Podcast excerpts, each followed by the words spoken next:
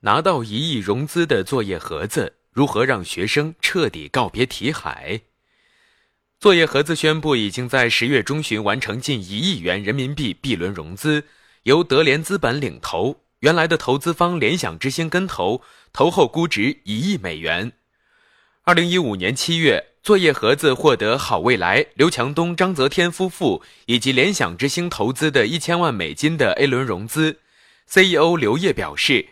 本轮融资将用于拓宽作业盒子的产品品类，加强学科建设，如增加文科部分内容等等。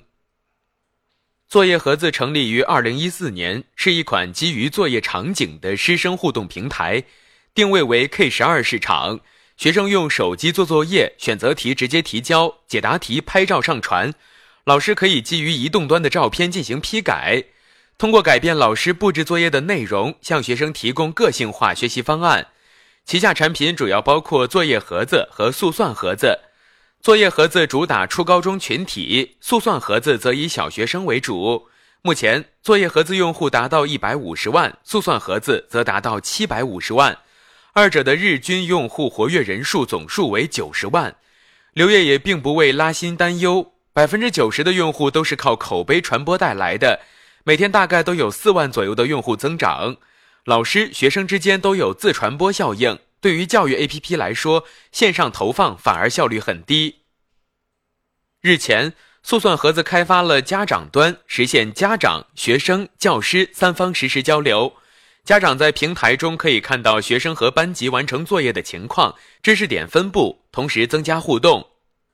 作业场景里，老师和家长之间的信息是不对称的。引入家长端之后，家长可以给孩子勋章和点赞。毫无疑问，在 K 十二市场中，家长才是核心购买力。引入家长端也是为后续变现做好准备。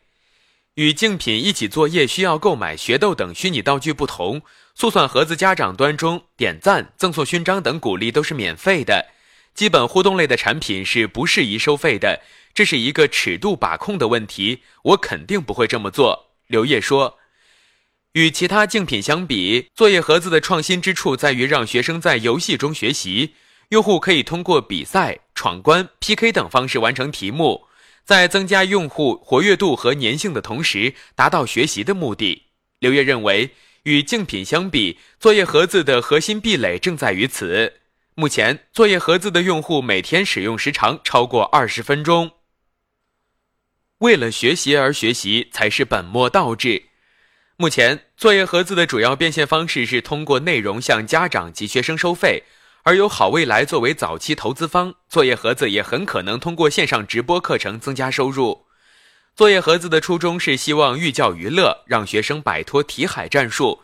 然而，在问到游戏会不会导致孩子沉迷、本末倒置的时候，刘烨回应：传统的为了学习而学习的观念才是本末倒置，但如何考察学生学习的情况和效果？通过大数据以及机器学习的方式实现个性化教学，仍然是作业盒子需要考虑的。谁又续了一轮？融之家 Pre A 轮三千五百万元融资，优势资本明川资本。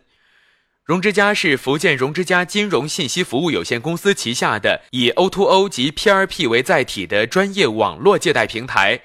融之家专注于小微金融与理财服务领域。目前主要以车辆抵押贷款为主营业务。汇一汇影 A 轮数千万人民币蓝驰创投。汇一汇影是一个智慧影像平台，为医学影像诊断和处理提供解决方案。二零一五年五月，汇一汇影的 PACS 系统产品正式面世，提供包括普通医院的疑难影像阅片和以基层的私立医院为主的常规阅片咨询的服务。蓝光 VR 大师 A 轮五千万人民币，资方未透露。蓝光 VR 是一个 VR 虚拟现实应用视频管理程序，打造 VR 社交加 VR 内容聚合平台，为用户提供具有沉浸感的虚拟现实体验。悠悠乐 A 轮一千万人民币，薛鹤峰。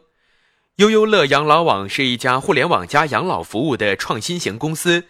致力于新型养老养生 O2O 模式的互联网产品研究、开发和运营。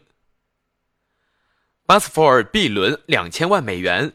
Busfor 是一家汽车票务公司，旗下汽车票务平台可以帮助消费者在网上找到并购买俄罗斯的各种汽车车票，帮助乘客查找在售的车票信息，方便购票和退票。以上大部分项目融资信息来源于因果树的创投谍报。